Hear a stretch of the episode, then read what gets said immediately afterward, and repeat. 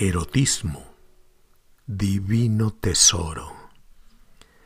¿Hombres y mujeres se prenden con lo mismo? ¿Son ellos calientes por naturaleza? ¿A ellas lo único que les interesa es el amor? Si atendemos a la fisiología del cuerpo humano, las diferencias serían mínimas, pero como a lo biológico debemos agregar lo sociocultural, las cosas se complejizan bastante. Preguntas como las anteriores están en la mente de todo el mundo, a la espera de ser respondidas, aunque casi nadie reflexiona, se sincera, se echa un clavado y se atreve a revisar lo que ha experimentado. Vale la pena analizar nuestros comportamientos aceptar lo que sentimos, conocer lo que nos ocurre y luego contrastar todo ello con lo averiguado de forma científica. Antes de entrar en materia y ejemplificar, advierto que no se vale decir, tengo una amiga a la que le pasó nada de eso. Lo ideal, ya se mencionó, es meditar y recordar las propias experiencias conviene ponernos de acuerdo en lo que queremos decir.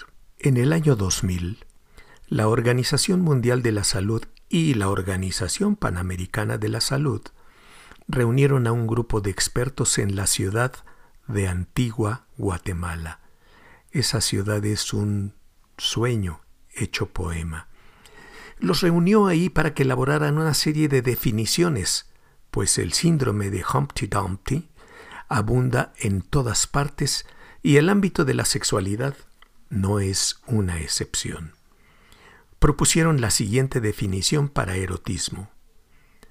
Capacidad humana de experimentar las respuestas subjetivas que evocan los fenómenos físicos percibidos como deseo sexual, excitación sexual y orgasmo, y que por lo general se identifican como placer sexual.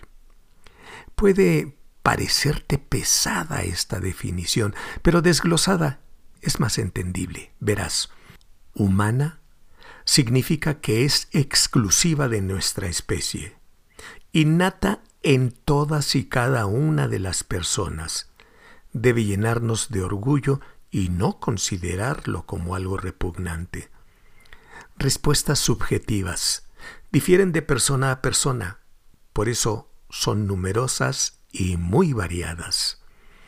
Evocan los fenómenos físicos. La gente nota, se da cuenta de que se excitó. Se dice que él tendrá el pene erecto y ella lubricada la vagina. En otro podcast veremos que las cosas no son tan simples. Se identifican como placer sexual. Es una potencialidad que crece en la medida que conozco mi propio cuerpo y el de mi pareja. Se puede educar a la gente para que viva el ejercicio de su erotismo como algo para disfrutarse o, desgraciadamente, se puede hacer hasta lo increíble para impedírselo. Los animales irracionales copulan para reproducirse, pero en la mayoría de los seres humanos ese no es el motivo principal. A ver, ¿Cuándo fue la vez más reciente que copulaste con el fin exclusivo de reproducirte? ¿Qué era lo que deseabas obtener la vez más reciente que hiciste el amor? Lo más probable es que tu respuesta coincida con la de la mayoría, y es que, como decía doña Chelito, no es de buen gusto que las señoritas salgan con su domingo siete. Para hombres y mujeres el coito está íntimamente ligado con la satisfacción sexual. No en balde, muchos científicos de la conducta insisten en que pertenecemos a la especie Homo eroticus. Para complementar lo anterior, el grupo de mujeres de Bogotá señaló algo por demás interesante. El hombre y la mujer han encontrado en sus cuerpos la posibilidad del erotismo, del placer como fin en sí, como prolongación del ser. Fin de la cita. Porque es sencillo si puede ser complicado.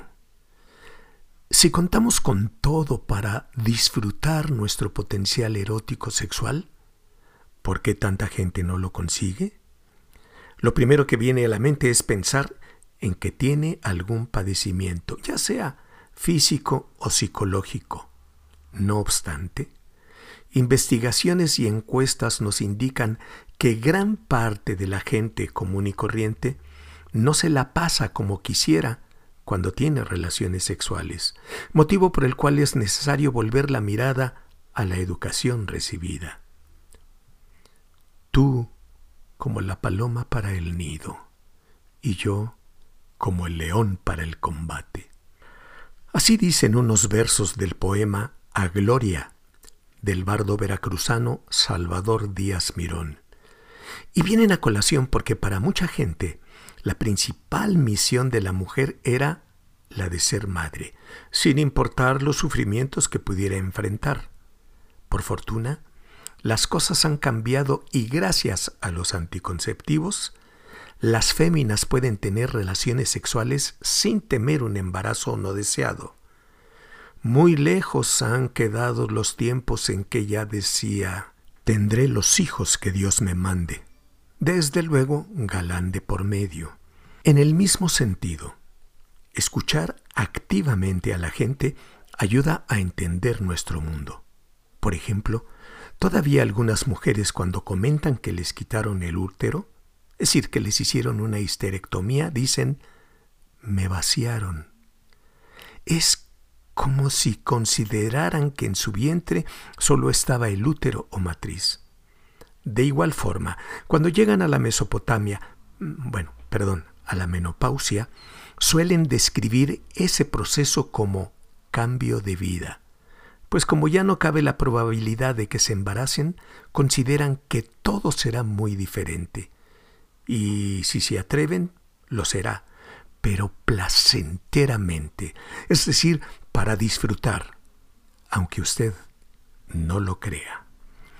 Pese a que la globalización llega a todas partes, en las familias no existe una especial preocupación porque la hija desarrolle su sensualidad. Por el contrario, se espera que sea recatada y bien portada, lo cual más o menos quiere decir que haga las cosas con discreción, o como decía mi tía Cristeta, que no anden de descaradas ni de resbalosas. En contraste, se anhela que los varones sean unos verdaderos sementales, y por ello antaño los papás advertían amarren a sus gallinas que mi gallito anda suelto. Todavía los vemos enorgullecerse cuando a su adolescente le hablan decenas de chicas. Les prestan el carro, les dan más dinero y les recomiendan, pero abusado, mijo, nada de comprometerse. Sin embargo, si tiene hijas, no ve con buenos ojos que les llamen a cada rato, y menos que sean varios tipos los que lo hagan. Prefieren que no anden solas y les piden que se cuiden, aunque jamás les dicen de qué. Hormona mata neurona. Resulta muy difícil escapar de las necesidades fisiológicas, entre las cuales están las sexuales, y más aún cuando son sazonadas por todas partes, y es que, como decía Álvarez Gallú, vivimos en una sociedad hipergenitalizada y orgasmomaníaca.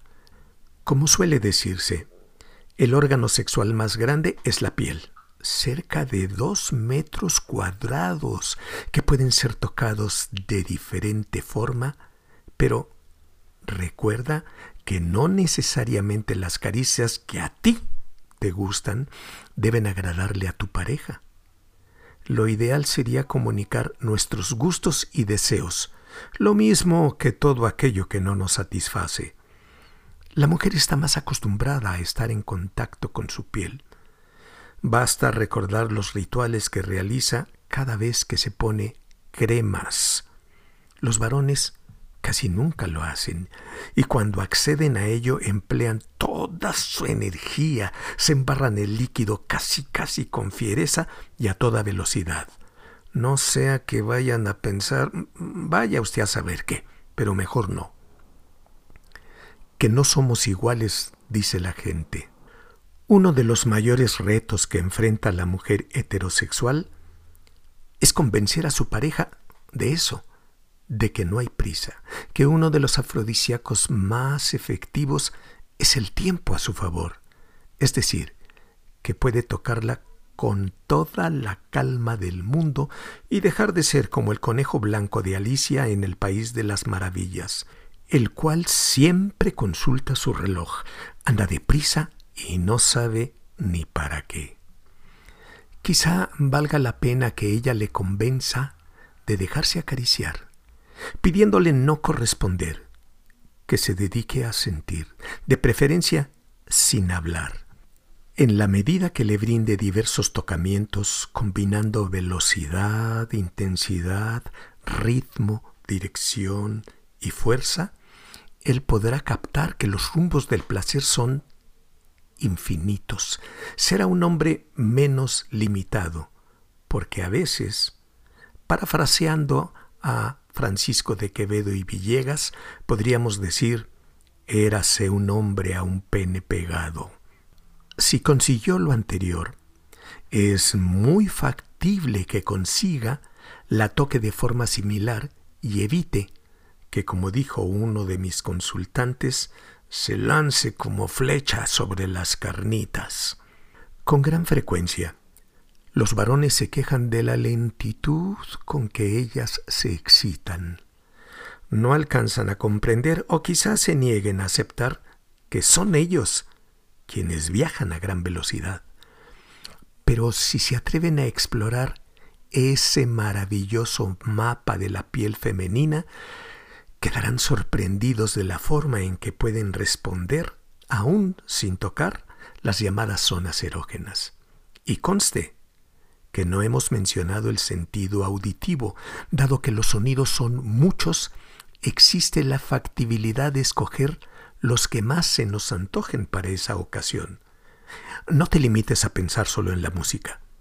Recuerda que tienes voz y puedes usarla para emitir diferentes tipos de sonido, incluidos los de las palabras, y a estas mismas las puedes revestir con tono, volumen, contenido y ritmo.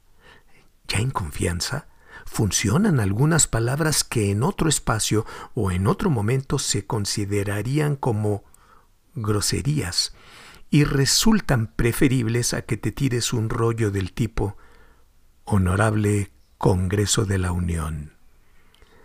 Hablar puede ser algo que estimule el erotismo, lo mismo que el escuchar los ruidos que emite la pareja. ¿Y qué me dices de los aromas? Desde las locuras de llenar la cama de pétalos de flores, prender pajuelas, les dicen incienso, pero ese es uno de los aromas. El olor de la pareja, todo eso puede ser muy estimulante y se puede jugar usando cualquier tipo de cosas que huelan a algo, como para preparar el ambiente. La vista es el sentido más usado por los varones, pero la magia puede aparecer si se recurre a distintos tipos de iluminación. Las velas, suelen ser sensacionales. Los máximos placeres se alcanzan en la medida que la gente se refina, y no es que deban realizarse cosas estrambóticas, más bien hay que atreverse a huir de la extendida estrategia del sale pan con lo mismo. Los animales irracionales copulan de la misma forma. Si ya viste a una pareja de elefantes hacerlo, lo harán igual todos los de su especie. Tú tienes la oportunidad de diseñar ese encuentro sexual a la medida de tus deseos, por supuesto, pensando en la pareja y sabiendo que tendrá sus propias expectativas. Se vale todo, todo, todo, siempre y cuando no se actúe en contra de la voluntad de la otra persona. Por cierto, Kinsey afirmaba que cuando la mujer ocupa la posición superior en el coito, puede haber más disfrute, porque hay mayor cercanía anatómica, pero también porque la mujer que asumirá tal posición ya está menos inhibida en su actividad sexual. Fin de la cita. Está claro que ella controlará la profundidad, velocidad y angulación de la penetración.